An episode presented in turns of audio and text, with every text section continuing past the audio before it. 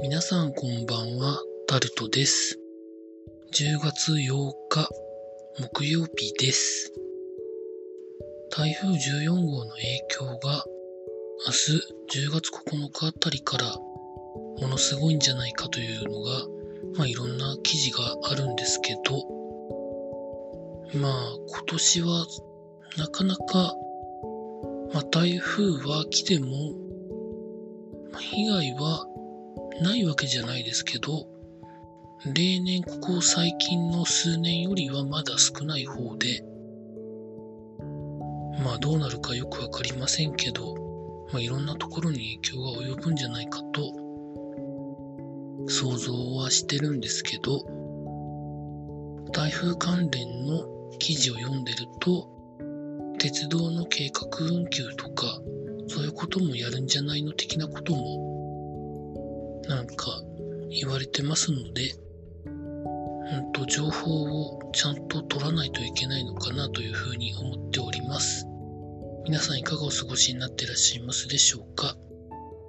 今日も時事ネタからこれはと思うものについて話してみたいんですけれども、まあ今アメリカの大統領トランプさんはコロナに感染してますけど、何回かあと討論会をやらなきゃいけないらしく、オンラインではやりたくないということを本人は言ってるそうです。まあでもどういう形でかは知らないんですけど、あと最低2回はやらなきゃいけないんですよね。どうなるんですかね。投票日も近づいてるんですけどね。あとはですね、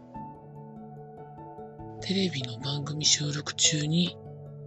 怪我人が出たみたいなことも記事になってます。危ないかなと思うようなことは、あらかじめロケハンの段階で数回試されてるというふうなことをよく聞くんですけど、まあそれでもなんか出てしまうのは、そもそもの設定が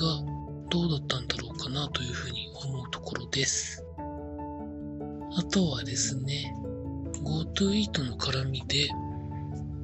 そもそもの設計に問題があったんじゃないのかなと思わせられるような、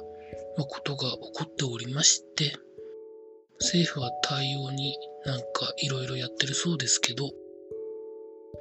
まあ、設計段階で誰か言ってあげればいいのにっていうことを言う方もいるみたいなことが記事になっておりますが、本当に